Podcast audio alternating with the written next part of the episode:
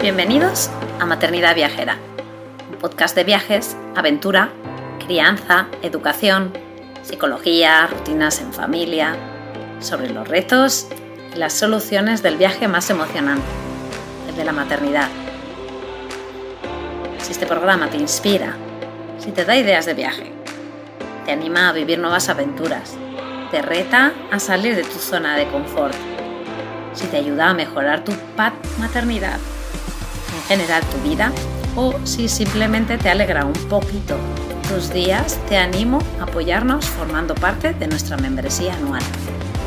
Accederás de manera inmediata a una plataforma de formación, un club de lectura, emails exclusivos con ideas, estrategias y consejos súper útiles para el día a día o descuentos en tiendas y proyectos chulis, como nuestra casita en la Sierra de Guadarrama o en nuestras sesiones de coaching familiar.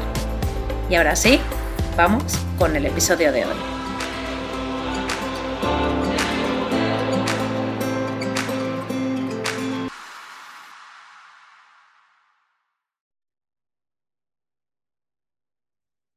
Hola, hola, bienvenidos a otro episodio de Maternidad Viajera.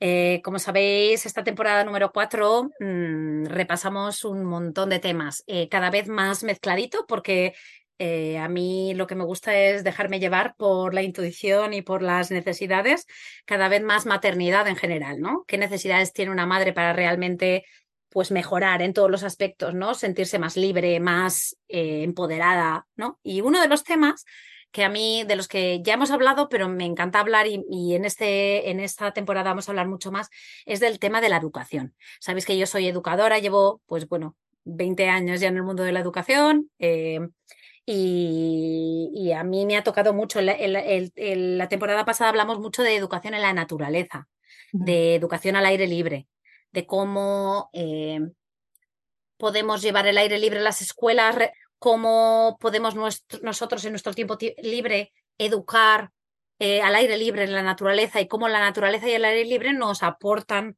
pues muchísimo, ¿no? Eh, esta temporada vamos a hablar mucho de mm, la escuela, de la no escuela, de la posibilidad de no escolarizar, de educar en casa, de, la, de hacer un, un, homeschooling, la palabra homeschooling va a salir mucho, del unschooling también, que eso ya hemos hablado bastante, y quizá de otras maneras de educar, ¿no? Otras maneras, otros proyectos, otras maneras, otros, otros sistemas educativos. En la segunda temporada hablamos de la pedagogía Waldorf. Yo siempre estuve muy con la idea de, de, ir un poco pedagogía tras pedagogía para que vierais un poco ¿no? las posibilidades más allá de eh, la escuela del barrio. ¿no? Y, y, bueno, hoy nos centramos en el tema de pues homeschooling, unschooling, eh, y de muchos temas varios, de una, de, en búsqueda quizá de una mejor educación. Y estamos aquí con Marta Obiols. Hola Marta, bienvenida a Maternidad Viajera. Hola, gracias. Me encanta que has dicho que te llevas por la intuición y las necesidades. Y es que lo has dicho todo, ya podemos terminar el podcast. Intuición y necesidad. Es, ya está. Ay, madre. Pero, pero, pero fíjate, o sea, a mí me, encanta que te haya encantado, pero ostras, yo, yo he tardado mucho tiempo en llegar a ese punto de poder dejarme llevar, porque, eh, ostras, Marta, nos trata muy mal la sociedad a las madres. Yo también, la intuición se apaga, ni sabes que la tienes. se, se, te apaga, o sea, la luz, pum, pum. Y hasta que te sales un poco de, de, ese, de ese camino que todo el mundo te marca, ostras, se sufre, ¿eh, Marta? Pues em, os explico un poquito. Eh, Marta, Marta llegó a mi vida a través de Instagram, Bea, de una cuenta que se llama Imposible eh, No Aprender, compartió un, su libro, porque Marta es escritora ya de su segundo libro. No sé si lo soy. Ah, sí, sí, esto de lo del síndrome de la impostora. No, no, tú eres una escritora, como Dios manda. Y, y me llamó mucho la atención y luego sobre todo me llamó mucho la atención que ya era española, ¿no? Pero vivía en Estados Unidos como nosotros y para mí fue como un poco un encaje allí. También es, ella es ha sido educadora, es educadora obviamente, ¿no? Pero estudió la carrera para, para, en la universidad para ser profesora y estuvo trabajando de profesora. O sea que eh, en, esos, en, en, el momento en el que yo te, te conocí, te descubrí, em, encontré muchos puntos en común. ¿No? Ay, qué bien.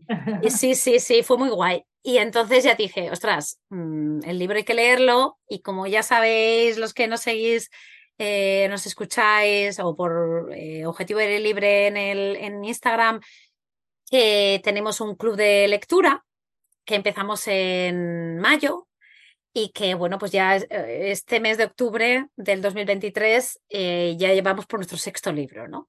Y bueno, pues leemos en comunidad eh, libros y que, y la verdad que súper orgullosa mm, de lo que las conversaciones que se crean allí porque es, es como muy guay. Y el libro número cuatro, que fue el de agosto, fue el libro de Marta.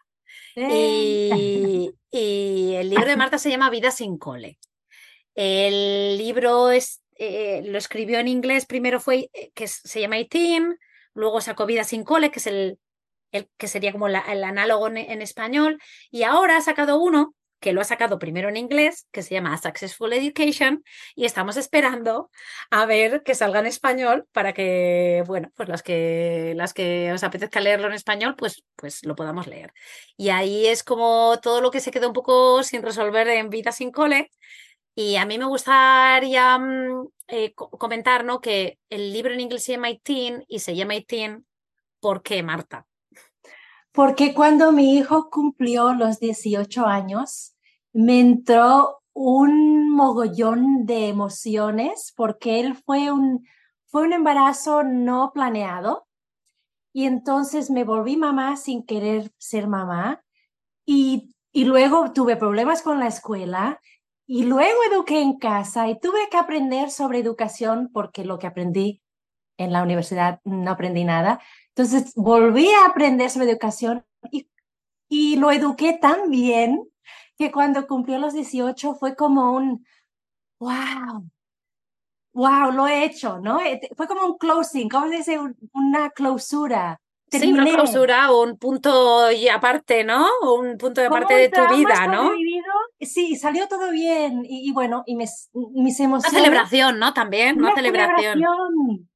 Y mis emociones por primera vez en mi vida salieron en, un, en, en palabras en un papel que nunca lo había hecho en mi vida y, y salió el libro así, solito. Salió como escupido, ¿no? Así, pa, pa, pa, pa, pa, pa qué cosa tan rara me pasó. sí, sí, sí, sí. Y aquí también eh, yo quería comentar un poco con ese momento de celebración de, esos 18 años eh, vividos, educados de otra manera diferente. Em, es como dijiste, sí se puede, ¿no? O sea, es, que esto sí se puede. Y aquí es lo que me encanta, ¿no? Lo que me encanta de, poder expresar y lo que me llena tan, siempre tanta, de tanta alegría este podcast, ¿no? Que es romper Em, prejuicios, ideas que tenemos marcadas por la sociedad en la que hemos crecido y en la que hemos nacido y crecido y que nos marca tanto y que no nos deja evolucionar muchas veces. Eh, Exacto. Y luego el, el embarazo este, que no fue buscado, que me trajo tantos problemas, entre comillas, fue, fue lo contrario, fue una bendición, fue increíble porque he aprendido muchísimo. Y gracias a él, ahora puedo hablar a otras familias sobre la educación libre. O sea, que fue como una celebración, ¿no? De, Una celebración, sí, del sí se puede y, y, aquí pues te tenemos para que nos expliques un poco.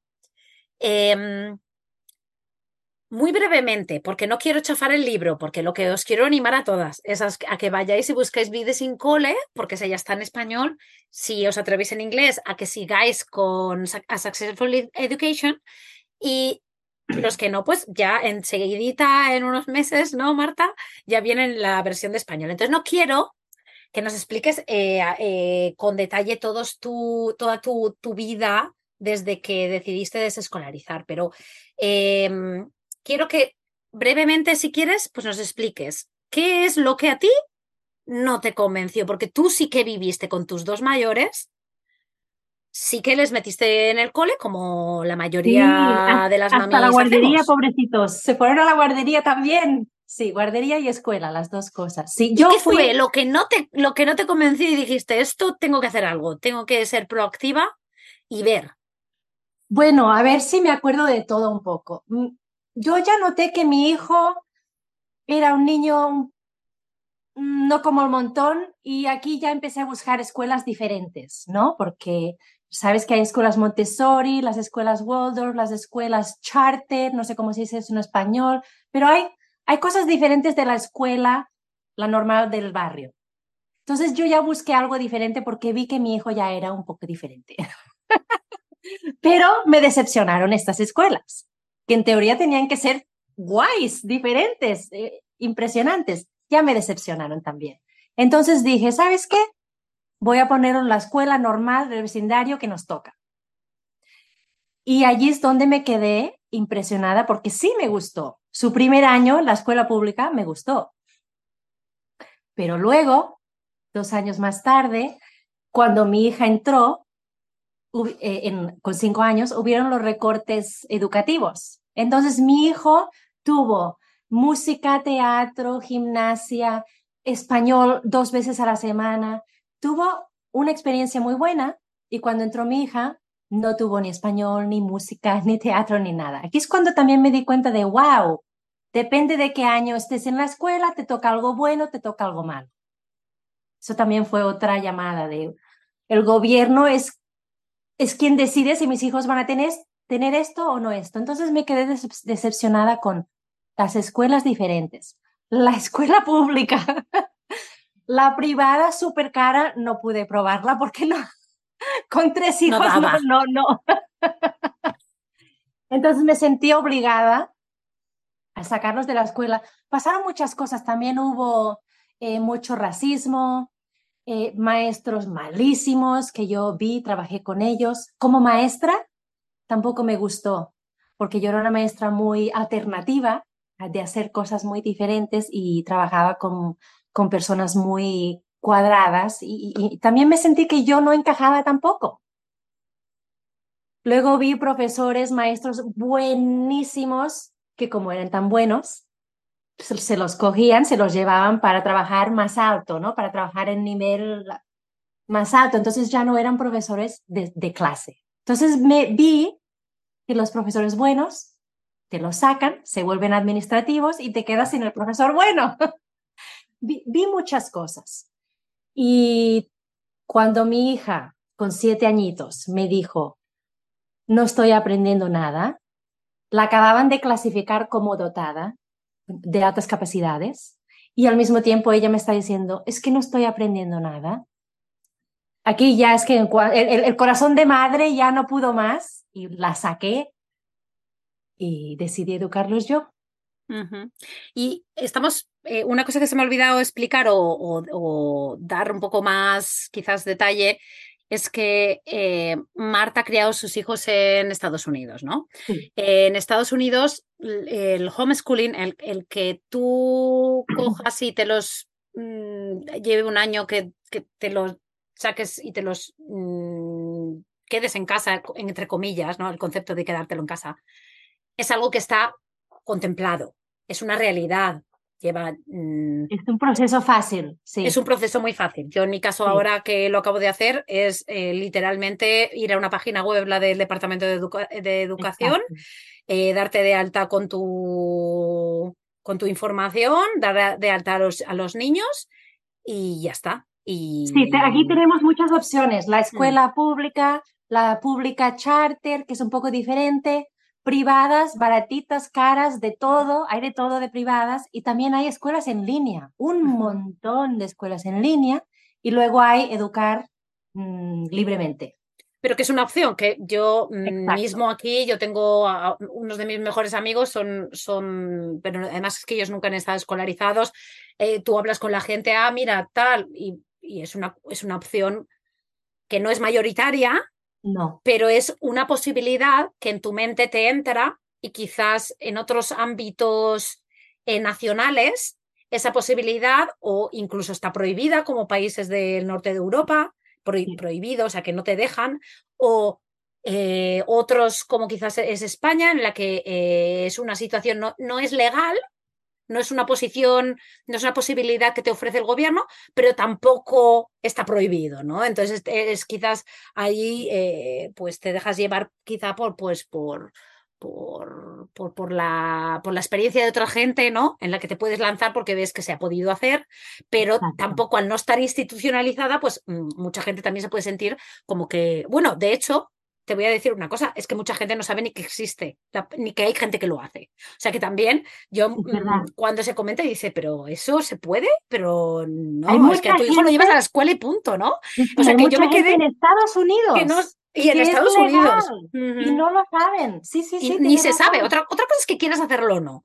Pero para a, mí me sorprendió pues que te pones a hablar y que hay gente que pues es que lo desconoce. Entonces, como para mí eh, este proyecto es mucho, mucho informarlo, tú haces con la información que, que, te estamos dando y que te estamos ofreciendo y que tú estás eh, voluntariamente escuchando y leyendo, haces lo que quieras, ¿no? Te vas como un poco adaptando, que es un poco la idea de este podcast, ¿no? Tú que vayas viendo que eh, hay cosas que existen y tú, pues, para que eso, plantar esa semillita, ¿no? Que a mí me gusta tanto decir.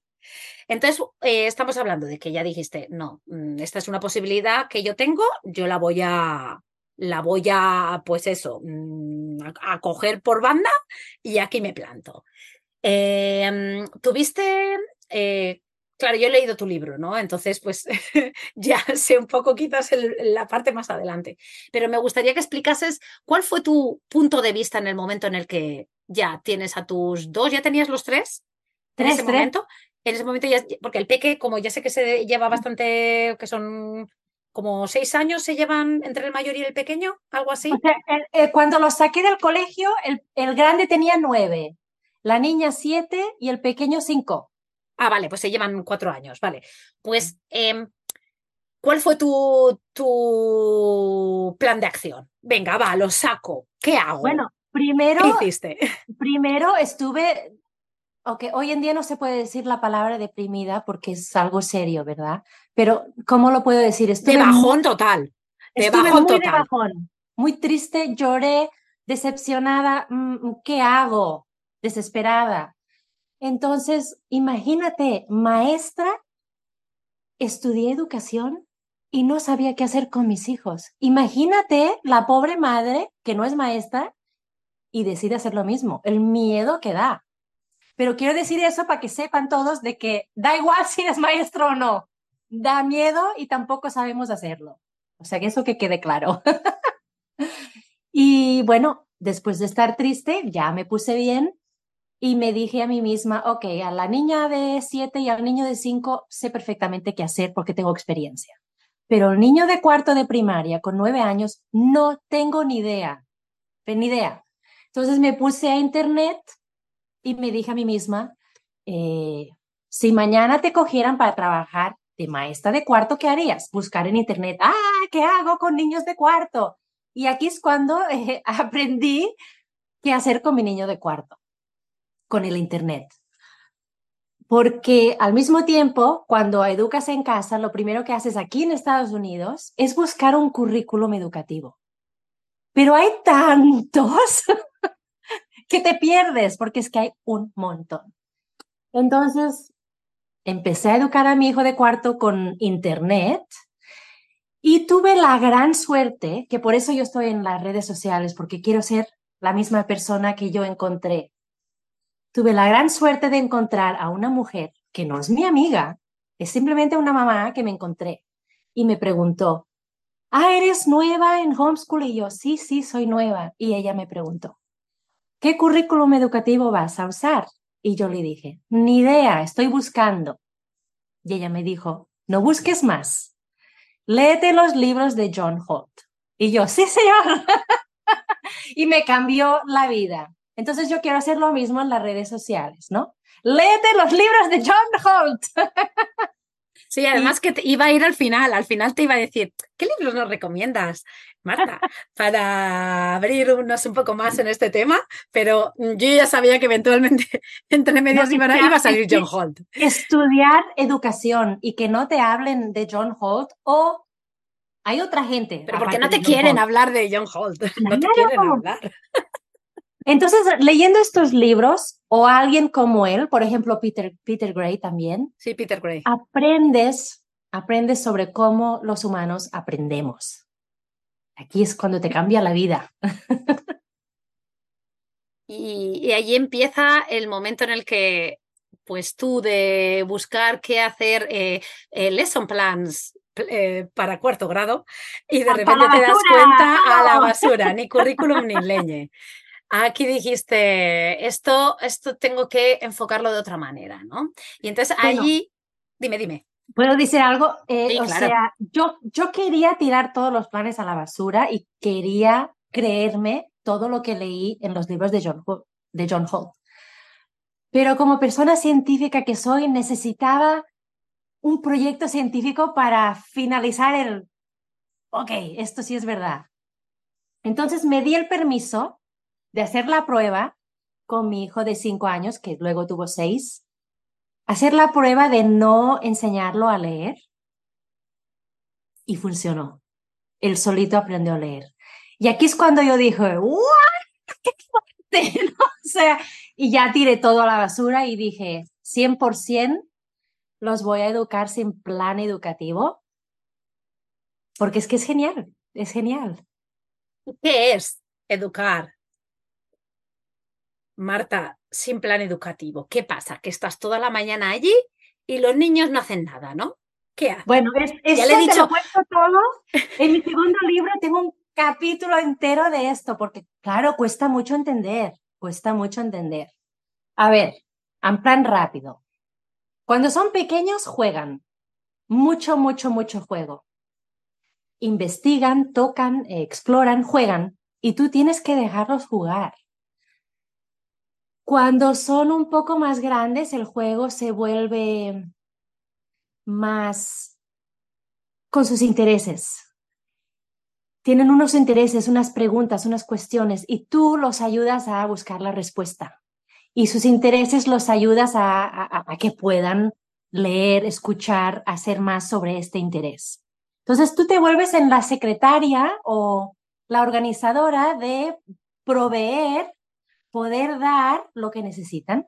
El niño que necesita, mi hija, por ejemplo, ella quería aprender de todo sobre gatos. Pues muchos libros de gatos, muchos documentales de gatos, y nos íbamos a, al sitio donde hay gatos, ¿cómo se llama? La gatera, la, al Human Society, ¿cómo es el, Bueno, al, al, al, Ay, ya no me sale, al, refugio no, Bueno, ya no se entienden, ¿no? Sí, sí. Luego cambió el interés de gatos a perros, entonces muchos libros de perros, muchos documentales de perros y nos fuimos a la perrera. Entonces es, es darles información de lo que ellos quieren aprender. Mi hijo, fascinado por la historia, tenía una de cuestiones sobre la historia y pues yo tuve que darle libros de historia, documentales de historia, clases de historia con otra persona porque yo ni ganas de darle clases de historia. Entonces es eso, dar, dar lo que necesitan. Y cuando se vuelven más adolescentes, ya empiezan a canalizar lo que quieren hacer, lo que quieren aprender y, simplemente necesitan tu apoyo, nada más. Tu apoyo. Pero, ¿y qué pasa? Que te levantas por la mañana, se levantan por la mañana y tú ya les dices, venga hijos, ¿qué quieres, ¿de qué quieres aprender? Bueno, esto ya es un error. No digas nada. ya empezaste mal. Es que chicos, ya hemos quedado con Marta que yo iba a hacer de, de, ponerle trabas. Yo le voy a poner trabas aquí en este episodio para que ella eh, escupa aquí todos sus secretos. Qué divertido. no queda nada, no, queda nada. Ya empiezas. me he equivocado, yo, no, yo no le digo eso, ¿no? Claro, ya empiezas mal porque ya estás. ¿Qué vamos a aprender hoy? Es que aprender ya es parte de tu vida. Entonces, no, no hace falta hacer esta pregunta porque ya, ya cuesta de entender, pero lo estás matando, estás matando sus ganas de aprender simplemente por nombrarlo. Ya los, no sé cómo explicarlo, pero así es. Entonces, es vivir la vida porque aprender y vivir va junto. Es junto. Ya no hay separación y ya no lo nombras. Y para ellos jugar, cuando están aprendiendo, no saben que están aprendiendo, se piensan que están jugando.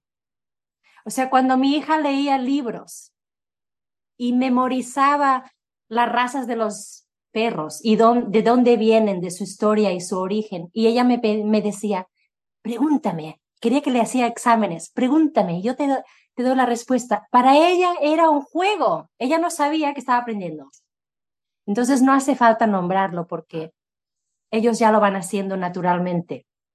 Entonces. Y cuando, y cuando tienen mucho interés en algo, yo qué sé, las, de algo de ciencias, de, de los planetas, tú puedes ofrecerle, ¿quieres hacer una clase sobre planetas? ¿Quieres hacer ese workshop? Mira, te encontré este libro, pero no hace falta decir, vamos a sentarnos a aprender, no hace falta hacer eso, ¿sabes? Entonces, lo que estás diciendo es que, claro, tenemos que estar muy atentos a ver qué cosas le gustan, ¿no? Ahí, me, ahí. Bueno, si tienes momentos de cualidad con tus hijos, lo vas a ver, porque es lo único que hablan o lo único que hacen, que tocan, que se están pasando el tiempo, lo vas a ver. No hace, no hace falta estar todo el día entero con ellos, lo vas a ver si tienes momentos de calidad con ellos. ¿Y qué pasa si, vamos a decir, que le gustan los gatos en el caso tuyo o le gustan, yo qué sé, los Pokémon, ¿vale? Y es que solo ven eso, ya hiperfoco. Claro, te puedo parar solo ven eso. Y claro, yo lo veo un problemón, porque entonces, claro, no va a aprender solo de los gatos o de los Pokémon o de, o de la historia, claro, tendrá que aprender algo más, Marta. Eso es algo típico, típico que me dice la gente, ¿verdad? Y, cuesta de entender de que a través de un interés sale todo lo otro. Sale la lectura, sale la escritura, salen las matemáticas, sale la, la historia. Es que todo va saliendo porque también cambian de interés. Y el mismo interés está en esta vida está rodeado de, de, de todo. Es que no sé por qué nos creemos que aprender del Pokémon es algo no, no es algo bueno, ¿no? O sea, si mi hijo quiere historia, sí, sí, eso sí, pero quiere Pokémon, uy, no, no, no. Todo es bueno, es porque el interés del niño te va llevando por un camino y por otro, y luego por otro, y luego por otro. Y si empiezas por el Pokémon, no te, que no te dé miedo, porque el, el Pokémon te va a llevar para otra cosa, para otra y para otra.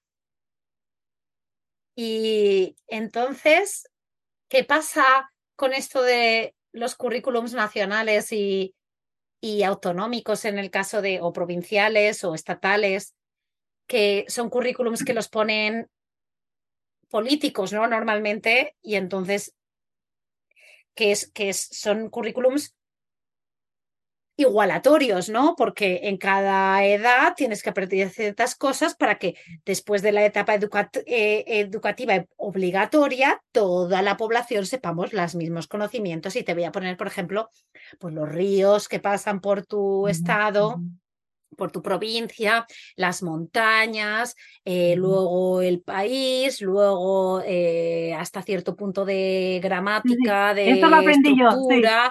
Claro, o sea, ya sabemos de lo que hablamos, Marta.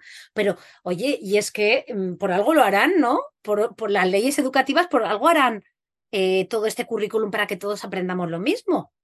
Entonces, ¿cómo van a aprender solo de lo que les gusta? Yo con mis hijos siempre juego a un juego que nos meamos de risa, porque cuando ellos dudan, porque el mundo entero va al colegio, somos muy pocos los que no vamos. Y alguna vez algún niño mío ha dudado o me habla de un amigo que ha ido a la escuela, me cuentan algo y yo siempre salgo con el juego de, ok, yo aprendí las capitales, los países, todo de geografía, el río, la montaña. Pregúntenme, les doy el mapa o el Google Maps. Pregúntenme, que van a alucinar. Y me preguntan y yo, ni idea. ¿Me, das, me hacen otra pregunta? Creo que, creo que está en Asia. No, está en Latinoamérica. Y nos reímos un montón. porque yo fui a la escuela y me preguntas ahora y no te sé decir nada. Pero no me da vergüenza, lo contrario, me río con mis hijos para que ellos vean te queda igual si vas a la escuela, no te vas a acordar de nada, porque lo importante es el interés. Es así, es así. Es, no, te rías, que es así. Es que yo me, estoy, me lo estoy pasando muy bien, Marta. normalmente, normalmente cuando hablo con, con mis mamis de por aquí, pues entonces yo pues vamos en la línea y tal, pero es que hoy yo me he propuesto pues hacer lo que vosotras ahora estáis escuchando y muchas de vosotras que pues quizás no sabíais ni siquiera que existía otra manera de educar, eh, pues os palantearéis, ¿no? Y entonces yo estoy haciendo pues eso de, toma Marta, porque ahora te voy a preguntar una cosa. Ya, vale, es verdad. Es verdad. Entonces, lo que me decías tú, si siempre están eh, estudiando solo lo que quieren, me preguntabas cómo van a saber lo otro, ¿no? Bueno, primero quiero responderte diciendo que cuando aprendes lo que quieres, eso es algo científico del cerebro. El cerebro se acuerda de lo que tú tienes interés o necesidad. Lo otro ya no se acuerda. Entonces, si mi hijo no sabe los ríos, a mí no me preocupa porque yo tampoco lo sé. y fui al colegio. Y hoy en día, con el teléfono en la mano y con el Google Maps, la cantidad de cosas que podemos ver y aprender. Y cuando sale algo a las noticias, porque claro, nosotros somos mucho de leer y mirar las noticias. Allí es cuando dices, uy, ¿esto dónde está? Y lo buscas en el mapa, porque en aquel momento tienes el interés. Y así es como vas aprendiendo las cosas necesarias, ¿no? Pero bueno, ¿qué me ibas a decir? Bueno, vale, vale. Pues sí, es verdad. Yo tampoco me acuerdo. Pero... ¿Y qué pasa con esto de socializar? ¿No? Porque es que al final eh, van a la escuela y viven en sociedad, ¿no? y tienen que aprender a vivir en sociedad. Tienen que aprender allí a pues relacionarse con niños, con los que son más amiguitos, con los que son menos amiguitos, tienen que aprender a, seguir normas, entonces al final están aprendiendo a vivir en sociedad y luego, oye, pues tienen su tiempo ahí de recreo, que es donde socializan y donde hacen amiguitos. Y si no, mm, van, a, van a ser asociales, Marta. Y entonces la pregunta que te hago yo a esa persona que piensa así, ¿por qué te crees que educar sin escuela no es socializar? ¿Por qué te crees que vamos a ser asociales? ¿Por, ¿por qué te crees que no vamos a seguir normas? ¿Por qué, ¿Por qué piensas así? Vivir sin escuela, educar sin escuela, también significa seguir normas, porque vivimos en la misma sociedad que tú vives y las normas están. Si voy al supermercado, tengo que pagar con dinero, si no me ponen la prisión. Las normas existen y las seguimos. Cuando tienes que conducir el coche, tienes que pasar un examen. Mis hijos lo hicieron, siguieron las normas. Las normas las seguimos. La vida social, de hecho, cuesta mucho entender, pero es mejor porque socializamos en la vida de verdad con la gente en la sociedad. No estamos segregados, en un edificio, que eso sí es artificial, todos los niños allí juntos, eso sí es artificial. No, de socializar, socializamos muy bien. Es que ese tema, no sé si, no sé si puedo hablar, porque es que, ay, no, no, no, el tema de socializar. No, no entiendo por qué la gente piensa así. ¿Qué haces los sábados? ¿Qué haces los domingos? ¿Qué haces durante el verano cuando los niños no van al colegio? Es lo mismo seguimos normas y jugamos con otra gente. Es igual. Yo, aquí, yo creo que aquí ya termino ya de mi, en mi faceta de, de, hacer de, opositora de todo esto.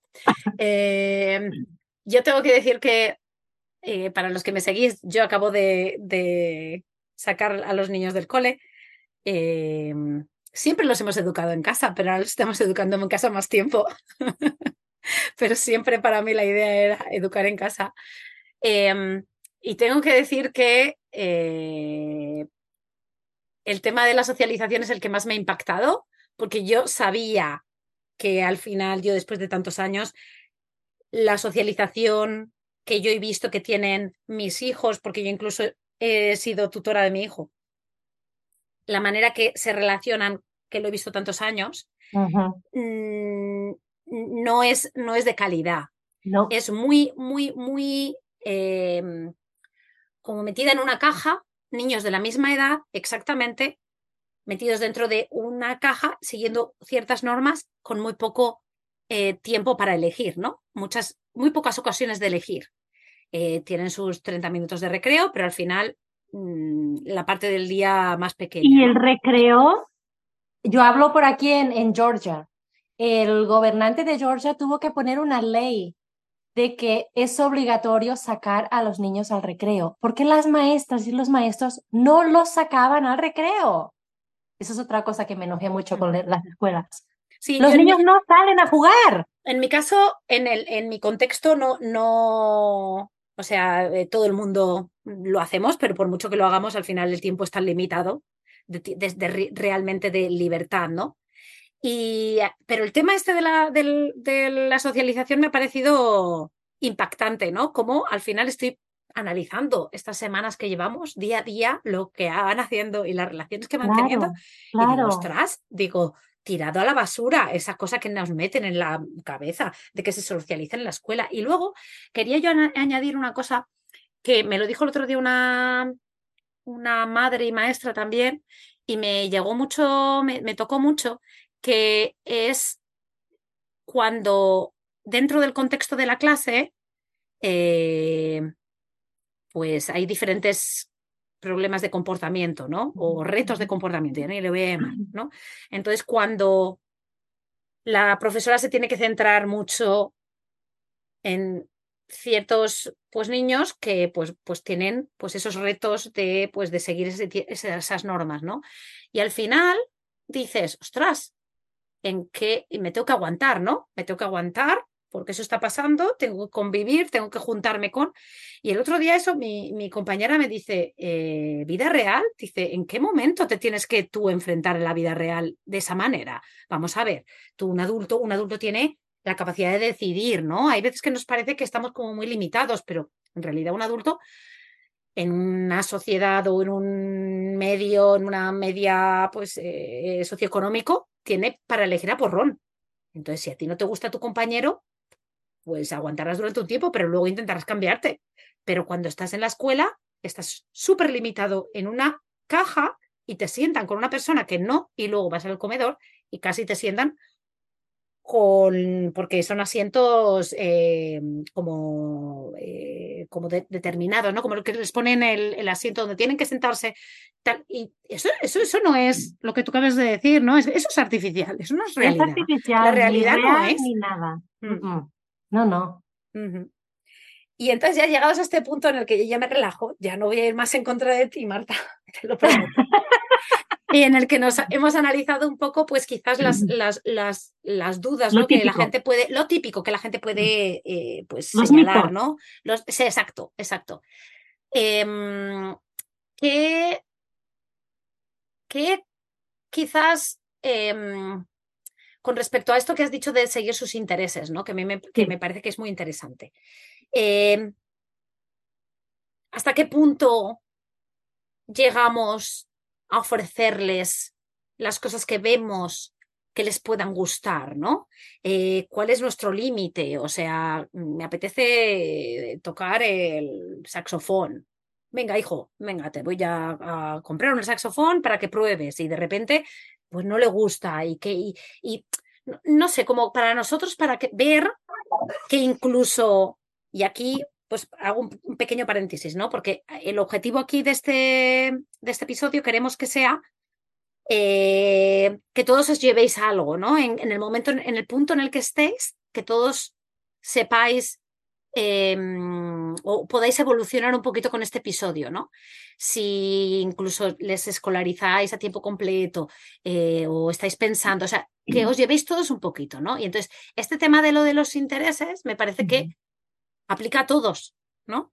Intentar el rato que estamos con ellos, ese tiempo de calidad que estamos con ellos, intentar observar y ofrecerles, ¿no? Entonces, esos intereses, ¿cómo los enfocamos? ¿Hasta qué punto llegamos, no?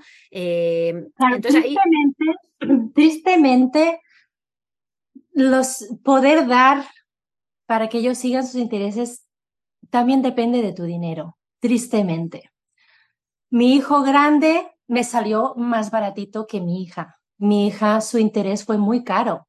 La música, las clases de música son horribles de caras. Su entrenamiento de atleta aéreo, horrible de caro. entonces, pero bueno, eso da igual si vas a la escuela o no, porque la escuela no te va a dar clases de violín o de violoncelo como, o de flauta trasera como mi hija quería, ¿no? O de clases aéreas. O sea, da igual si vas a la escuela o no, eso es algo tristemente que depende de tu dinero, si lo puedes dar todo o no. Mi hijo una vez quiso hacer clases de manejar un, un, ah, no me sale, un barco, de manejar un barco. Y bueno, eso estaba una hora lejos y muy caro y no pude dárselo. Me, me rompió el corazón porque no pude dárselo. Pero llega un momento que tienes que decirte, bueno, eso ya son problemas de la vida, ¿no? No, está muy lejos y tampoco puedo pagarlo. O sea que los intereses, mm, si puedes, continúa hasta donde puedas. Pero bueno, luego hay límites de la, de la vida. Sí, sí, pero me sirve mucho, ¿no? Porque dices, ostras, sí, me lo puedo permitir, ¿por qué no? ¿no? Y, y, ahí yo quizás me apetece hablar un poco mm, del tema de, ya dentro de, en un marco escolarizado, ¿no? En el que ahora, sobre todo, yo creo que en Estados Unidos, pues habrá mm, distritos o zonas en la, o tipo de, escuela, pero el tema de la, de la tarea, de los deberes, está menos de moda.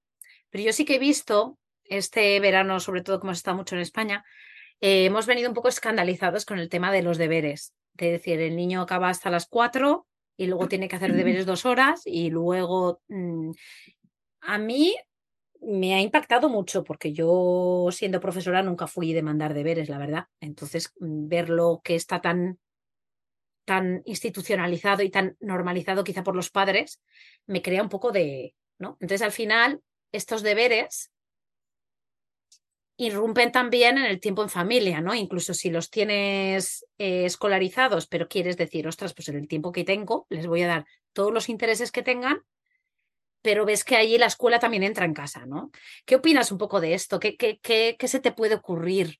Mira, yo tengo una experiencia con el tema de deberes que esta es mi, mi, mi hipótesis de mi experiencia cuando yo era maestra. Hay algunos padres, los que viven en vecindarios pobres, eh, la gente del vecindario mm, es más de drogas y tu hijo se puede meter en drogas. Y la única manera de tener a tu hijo eh, ocupado. ocupado y protegido es con más deberes. Entonces, estos padres me los pedían, dame más deberes, dame más deberes, quieren deberes para sus hijos. Pero lo hacen se piensan que es el bien, ¿no? Se piensan que es una buena solución. Y luego en la misma clase tenía padres más hippies, de vecindario más adinerado, y que no, ellos nada de deberes, el niño debe jugar y salir al aire libre. Entonces en la misma clase tenía dos clases de padres. Y unos, nada de deberes, y los otros, dame más, dame más. Claro, eso depende de, Sí, pero bueno. Pero como, como, educadora te digo, nada de deberes. nada. yo mi, mi, opinión al respecto es, ya se pasa el suficientemente tiempo en la escuela y muy malos tenemos que ser los profesores para necesitar que los niños, y lo digo con toda mi, con alto y claro, muy malos tenemos que ser los educadores que mandamos deberes a casa después de estar tanto tiempo con nosotros que necesitamos que lo hagan en casa. Y ahí lo dejo.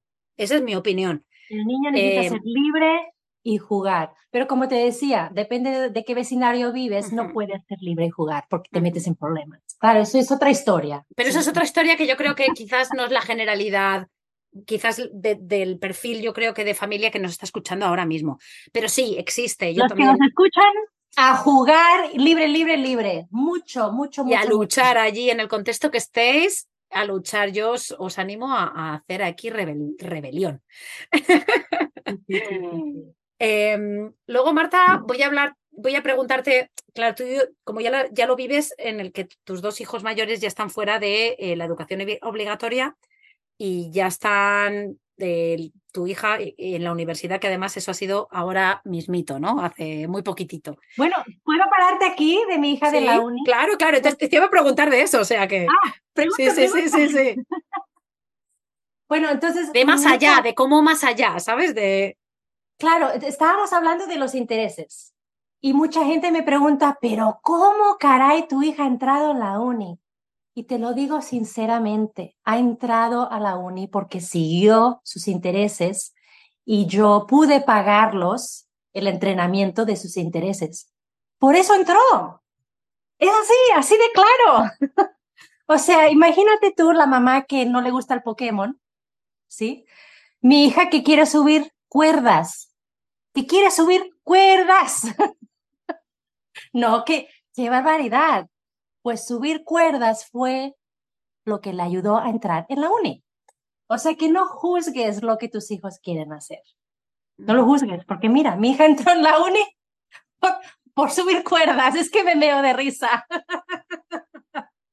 Sí, por eso que lo de no, no menospreciar, de ser observadores, ¿no? Y ir viendo allí, ¿no? exacto, em, exacto. Es increíble. ¿Qué opinas Em, no qué opinas, sino que nos cuentas em, quizás de consejos, ¿no? ¿Qué, qué, brainstorming te sale ahora mismo de la cabeza? Em, para la gente que, da igual, para todas, para todas las madres, que estamos en un momento de querer lo mejor para nuestros hijos, ¿no? Que es siempre, desde que nacen. Eh, que vemos que quizás eh, pues en la escuela no están teniendo lo que quieran. ¿Qué consejos, los que, lo que ellos quieren, lo que los niños están necesitando, ¿no? ¿Qué consejos damos, ¿no? ¿Qué, qué, quizás, eh, incluso voy más allá, ¿vale? Para que ya te, y te dejo hablar mogollón. Ya tengo muchos. Sí, sí, sí, pero ¿qué, qué, ¿Qué tú crees que necesita una escuela o una educación, ya sea dentro de la escuela o, o fuera, que la hace perfecta, ¿no? Y ahí nos vamos un poco al segundo libro, ¿no? Bueno, eso es algo que también lo cuento en un capítulo porque cuesta mucho de entender. Cuesta, cuesta mucho entender, pero te lo digo de corazón y lo he estudiado y experimentado. Eh, hay algunas familias que hacen el error de centrarse en donde el niño es malo. Si es malo en matemáticas, más dinero con tutores de matemáticas. Si el niño es horrible escribiendo, más clases privadas con un tutor para aprender a escribir. Y la verdad, es mucho mejor centrarse en donde ya son buenos. Si son buenísimos en matemáticas y horribles en escribir, pues más matemáticas, porque les da energía, les da autoestima, y cuesta entender, pero no es tan importante ser mal escritor si eres bueno en matemáticas. Tu carrera va a ser de matemáticas, ingeniería o yo qué sé qué más. Y escribir no va a ser tan importante. Y seguramente vas a tener una secretaria.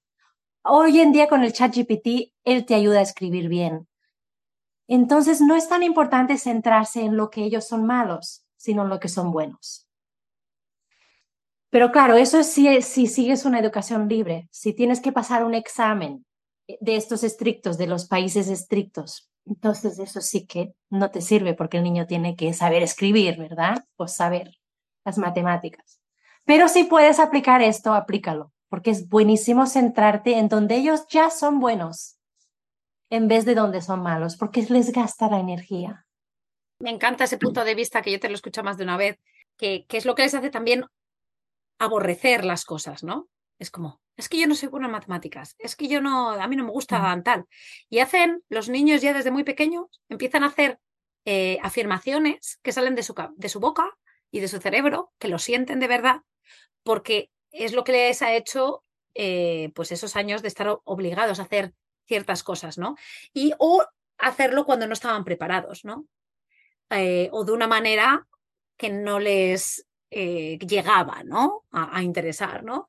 Y entonces, sí, el, el, no me gusta la escuela, el, no soy bueno en matemáticas, es que las matemáticas no me gustan. Em, ahí, ese, punto de vista que tú tienes es el que, el que, el que la clava, ¿no? Y, da la explicación, ¿no? Em, ¿cómo, ¿Cómo sería una escuela perfecta, no?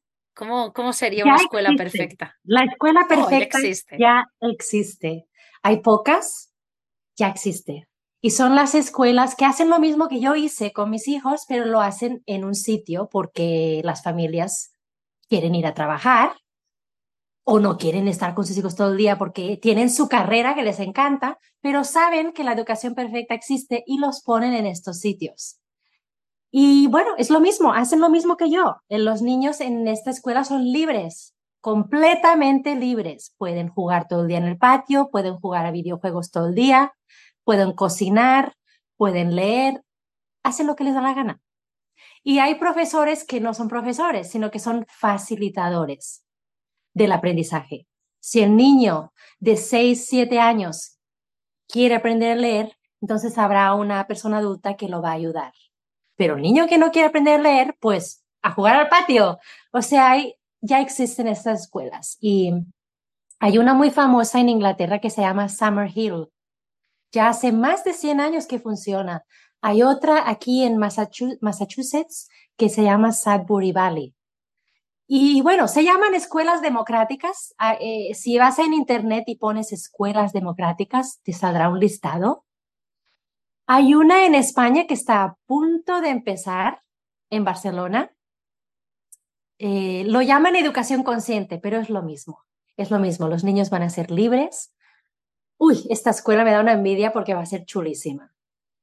Y bueno, la escuela perfecta ya existe. Es la que sigue la pedagogía libre.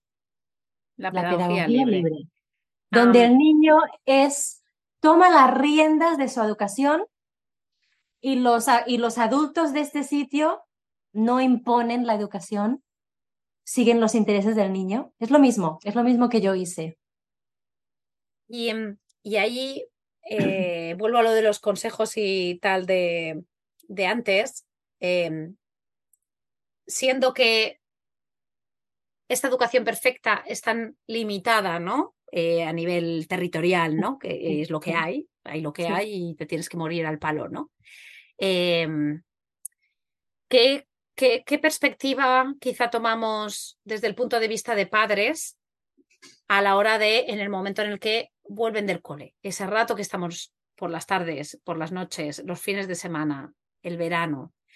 Em, ¿Cómo, cómo, cómo, qué, ánimos das a esa gente, ¿no? Que quizá no, por una cosa o por otra, al final no pueden acceder a esa educación libre durante pues, las seis horas, siete horas del día que está su hijo en la escuela? He conocido varias familias que sus hijos van a la escuela, pero ya tienen la mentalidad esa de, de, que no importa los contenidos de la escuela. Vas allí porque es una guardería y para mí es necesario, pero cuando van a la casa transmiten este, no importa si sacas un 5 en escribir, no importa si sacas un 4 en ciencias, yo te quiero igual. Y estas familias hacen eso, ¿no? De, no dar importancia a las notas que da el profesor o que el niño saca en, el, en, el, en las notas. Y es, muy, es muy bonito, la verdad, es muy bonito de que tus padres te amen aunque suspendas, ¿no? Es, es, es, es algo que nosotros no hemos tenido, ¿verdad? También he visto, he visto muchas familias rebelándose con las tareas escolares, con los deberes. Le, dije, le dicen al hijo, no, no, no hace falta que lo hagas, no te preocupes. Y, y hablan con el maestro y le dicen, no lo hicimos porque no tuvimos tiempo.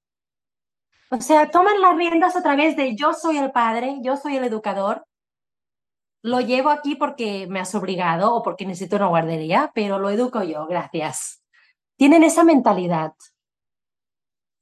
se puede también, ¿no? Se puede sobrevivir en ese... En ese... lo que pasa es que muchas familias se preocupan por entrar en la uni.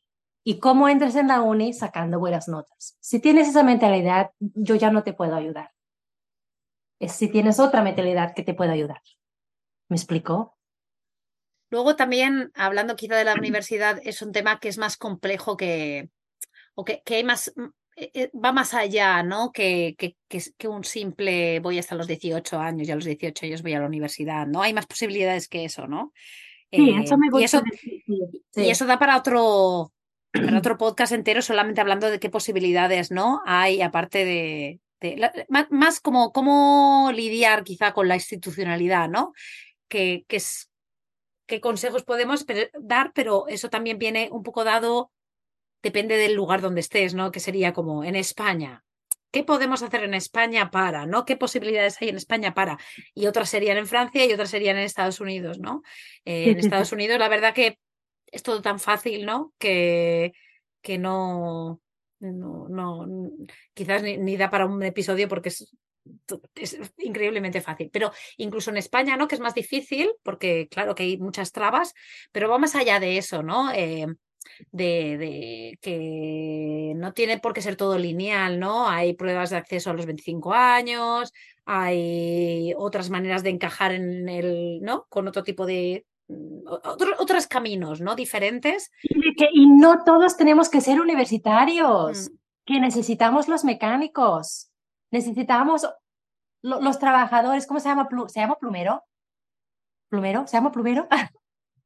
los necesitamos. No todo el mundo tiene que ser universitario, necesitamos estas personas que nos ayuden también. Sí, sí, pero incluso en el caso en el que sí que se quiera, ¿no? Que quiero ser un doctor, ¿no? Ah, o un enfermero, ¿no? Y eso es lo que hay. Pero hay, maneras también de llegar allí, ¿no? no, Claro, ah, sí, esa es otra cosa. Si sigues los intereses de tu hijo y tu hijo su interés es ser doctor, perfecto. Entonces, depende de dónde vives, las normas de tu país, tú sigues los intereses de tu hijo. Y si tu país es muy antiguo y la única manera de entrar es si estás en el colegio, pues cuando educas libre, el niño lo sabe. La única manera de ser doctor es ir al colegio. Él mismo se mete en el colegio para poder entrar en la uni.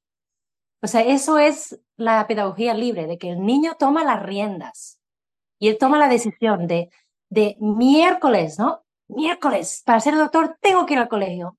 Pues me toca entrar al colegio y entra. Y tú lo explicabas también un poco el tema de eh, cuando tu pequeño, que ya no es tan pequeño, pero cuando decidió eh, probar el instituto público, ¿no?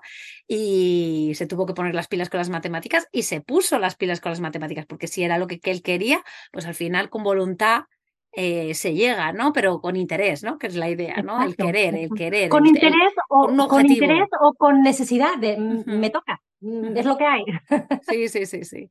Sí, así que yo, yo creo que con, este, con esta charlita, que ha sido muy pequeña, porque Marta tiene para hablar de esto, pues fijaros, ¿no? O sea, ¿puedo, decir otra cosa? Oh, sí, claro, añádeme, por favor. Bueno, eh, tengo otro capítulo en mi libro que hablo sobre apoyar a tu hijo a que siga sus sueños. Y mucha gente piensa que es un horror ayudar a tu hijo a seguir sus sueños si son sueños locos. Por ejemplo, mi hijo soñaba en ser jugador de fútbol. Mucha gente me ha dicho, eso es muy difícil, hay muchos niños que quieren ser jugadores de fútbol. No, me, no mejor estudie, dile que no. Pero es, es mejor apoyar a tus hijos a sus sueños, aunque sean locos y no alcanzables, porque ellos mismos ya se darán cuenta. Y por eso te lo quiero decir, mi hijo ya se dio cuenta, ahora mismito está en el trámite de darse cuenta de que no va a ser jugador de fútbol. Pero él se ha dado cuenta. O sea, el papá, la mamá siempre tiene que apoyar al niño. Él se dará cuenta y es mucho mejor así. Duele mucho menos si tú mismo te das cuenta que, que tus padres no creen en ti. Entonces quería dar el mensaje ese de apoya a tus hijos a sus sueños, ellos ya se darán cuenta de que no pueden ser actores, cantantes, lo que sea, ya se darán cuenta y harán un cambio. Y, puede ser que sí, es que eso no, porque tú nunca sabes, tú no puedes predecir el futuro ni, ni nada, ¿no? es que mi hijo no va a poder ser, pues, no, eso, nunca sabes, ¿no? ¿Y, a qué nivel? El mismo sueño tiene que romper el corazón del niño, no nosotros. Bueno, pero, pero al final la mente funciona también, no muchas veces funciona con, con, un shock, ¿no? Y de repente te das cuenta y tienes esa visión, ¿no? Pero muchas veces poco a poco te puedes dar cuenta de, ostras, pues no voy a ser bailarina del ballet de Nueva York, ¿no? Ostras, pero me sigue gustando el ballet. Exacto. Ostras, pues eh, igual puedo eh, estudiar para ser coreógrafa. Exacto. Ostras, mm, me está gustando mucho, pero igual no voy a ser la coreógrafa de, del ballet de Nueva York, pero ostras, igual sí que me puedo montar mi propia academia. Exacto. Y al final es una persona que ha encontrado su pasión sin tener que ser Leo Messi. O... Pero las familias sufren porque quieren una vida buena para sus hijos y sufren de que, ay no, si es bailarina, ay no, va a sufrir. Bueno, no pasa nada, déjala que sufra porque es su decisión. Es su decisión. Entonces, sí. eso, y, un poco, eh, a mí un libro que me gustó mucho, mucho, que se llama Hold On to Your Kids, se llama. Ah, ok, ok. Y es, es buenísimo, a mí me pareció buenísimo, porque muchas veces te ves en una, como madre, ¿no? El dejarles volar a los hijos, ¿no? Y no, es que tienen que ir al instituto, tienen que ir y tienen que eh, separarse y, y, tal. Y este libro va un poco en contra, ¿no? No te dice que no le lleves al instituto, pero sí que te dice que tienes que agarrarles fuerte y seguir agarrándoles durante toda la vida hasta que ellos pidan el, como un poco más distanciarse a nivel de necesidad, ¿no? De, te necesito para mis decisiones. Y me gustó mucho porque me parece que es como tienes que mm, crear conversaciones diarias durante toda la vida para que llegue un momento en el que si llega en un momento en el que de frustración, el tú saber, el que ellos tengan confianza de hablar contigo sobre esa frustración y tú también saberle reconducir, porque al final sí que somos guías, ¿no? Tenemos que ser un poco, en el libro habla un poco de, ser un faro, ¿no? De, que te tengan allí siempre y que sepan que te, que te pueden contar contigo para lo bueno y para lo malo.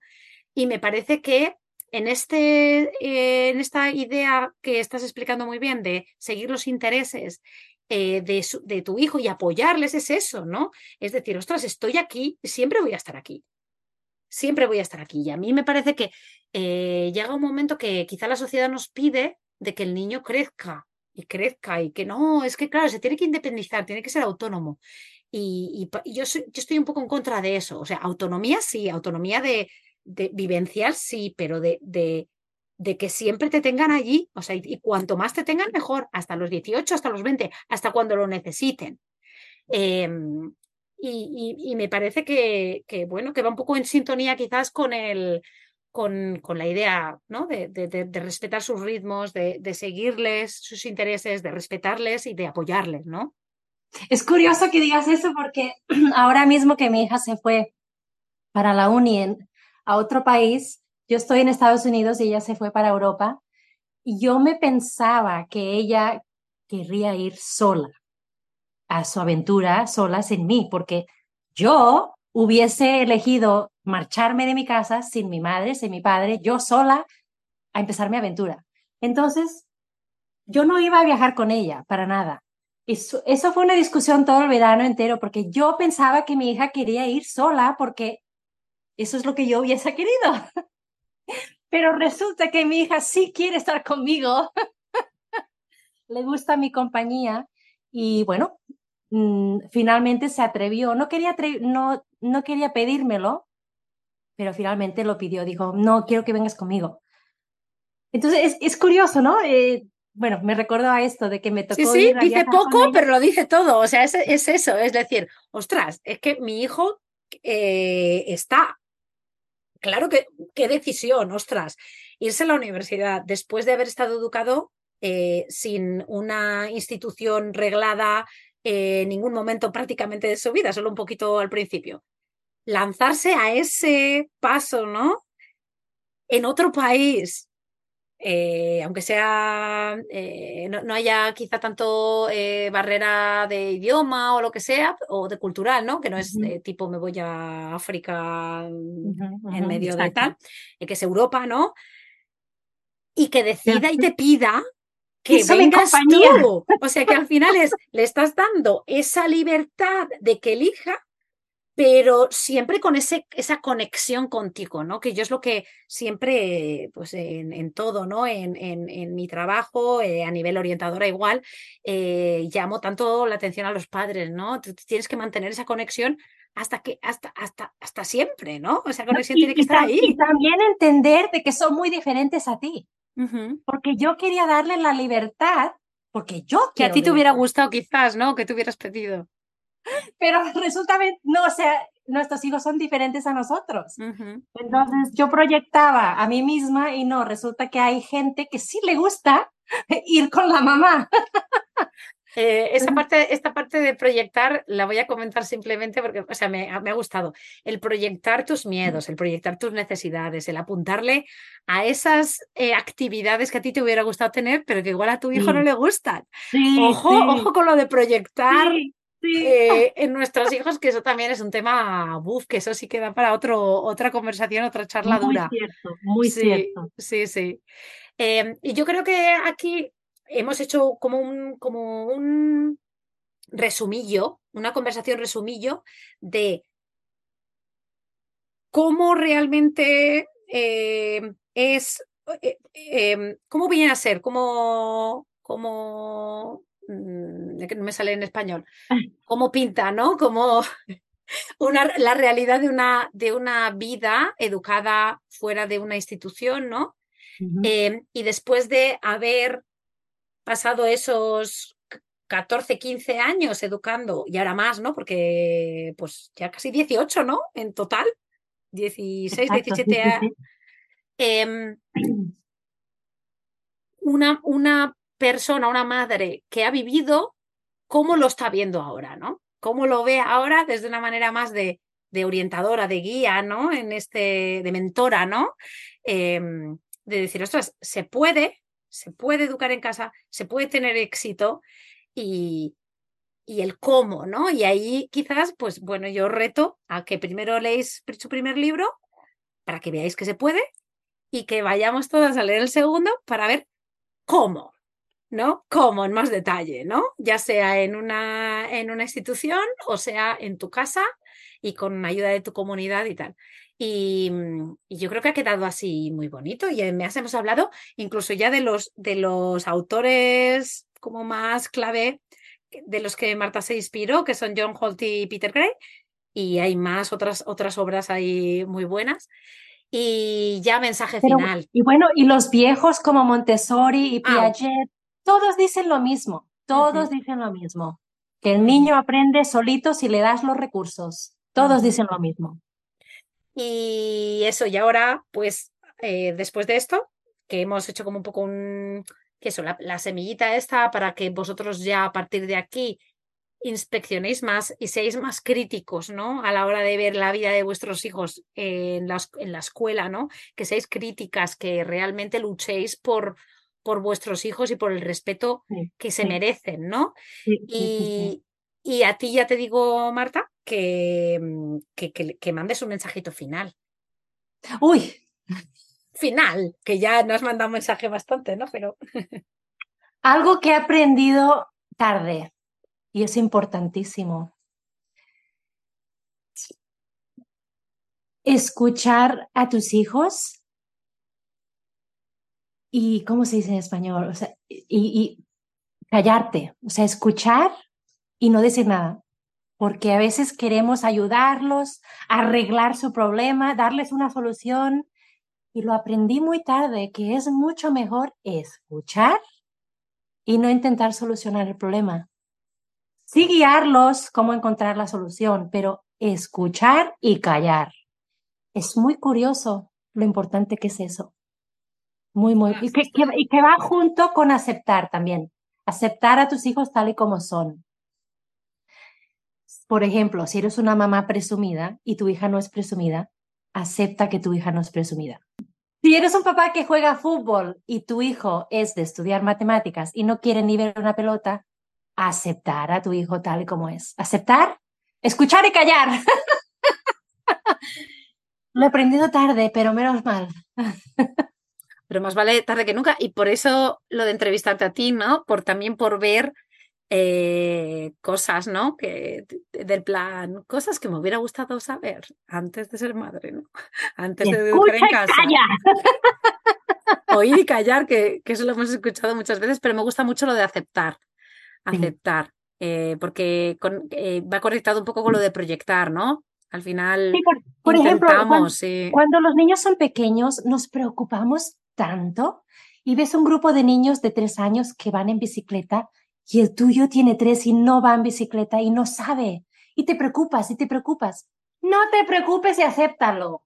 Ya, ya lo hará. Tranquila, tranquila. Acéptalo. Cuesta, pero de verdad, acéptalo tal y como es. Sí, sí, sí, sí. Gran, gran comentario final. Y yo te digo, Marta, que esto da para muchos más podcasts, pero yo quiero uno cuando saques el libro en español. Me está costando, me está costando. Bueno, cuando sea. Mm. ya sabes que yo aquí, yo aquí estoy ya en cuarta, temporada, yo no tengo ninguna prisa, no me voy a ningún lado. Eh, gracias al tema online, aquí en cualquier momento, en cualquier hora. Y, sí que quiero, porque quiero ver eh, ese cómo, que a mí me va a ayudar, porque me va a ayudar ya me lo has dicho antes de, de, la entrevista y tal, pero quiero que también ayude a gente, porque es que yo ya lo tengo en inglés, entonces yo ya me lanzo al inglés, pero, pero en español me apetece comentarlo y recomendarlo eh, para, bueno, pues para añadir un poco más. Y, y, y que sepáis todas que este no va a ser el único podcast hablando de educación, de, de educación este, esta temporada. ¿Vale? O sea, que no os preocupéis, Me gustaría decir algo porque es que recibo muchos mensajes de familias de España. Muchas familias de España quieren educar en casa, muchísimas. Y no se atreven porque se, se sienten que están solos, que no hay nadie más como ellos. Pero sí hay más, hay muchas más.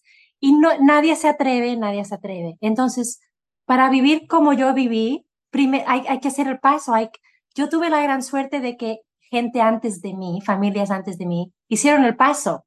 Y gracias a ellos, yo viví felizmente sin colegio. Entonces, me gustaría decir a las personas de España, por favor, atrévete, atrévete, porque si tú lo haces, luego el otro también, el otro también y el otro también. Pero bueno, ya sé que da miedo, ya sé que da miedo. Sí, estoy pensando en aquí hacer un grupo de Telegram o alguna cosa así, ¿sabes? Ya para que la gente que quiera eh, y la gente que ya lo hace y le apetezca, pues poder compartir, se me ocurre. Sí, sí, sí. Mira, ya está, ya las has lanzado allí, me lo voy a apuntar y todo. Em, y nada, pues muchas gracias, Marta, otra vez. Porque... Gracias a ti, gracias a ti, me lo pasé genial. Y digo otra vez porque, claro, como las que estáis en el grupo de lectura, ya tuvimos una conversación, eh, una charla con la autora del libro que estuvimos leyendo y eso fue, fue un, un, un éxito y un placer y un... Y vamos, ya me gustaría a mí poderlo hacer eh, cada mes. Em, muchas gracias, Marta. Gracias a ti siempre te espero aquí para cualquier idea. Mm, aquí estoy para que para grabar contigo. Y al resto, pues muchas gracias por, por estar aquí una semana más, por, eh, por, haberos quedado hasta el final. Si te has quedado hasta el final es que realmente te interesa el tema de la educación. Otra vez lo vuelvo a repetir por cuarta vez, iros a Marta. En, en Instagram está como en español como vida sin cole, la O con una con un cero y ella pone, hace sus reels, que además es, es, es la clava siempre y, os va a encantar.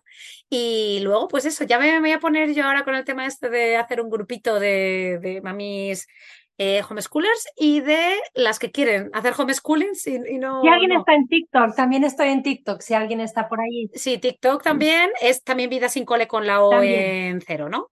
No, normal y corriente. Normal y corriente. Ahí llegaste antes. Sí.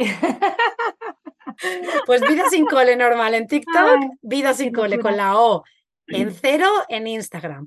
Y, bueno, pues gracias a todas por, por, estar aquí una semana más. Ya sabéis que os agradecemos un montón eh, que compartáis si veis que hay gente que le puede interesar el, el, el, episodio, la conversación, eh, la cuenta de Marta. Y nada, ya sabéis, la semana que viene, pues otro más. Gracias.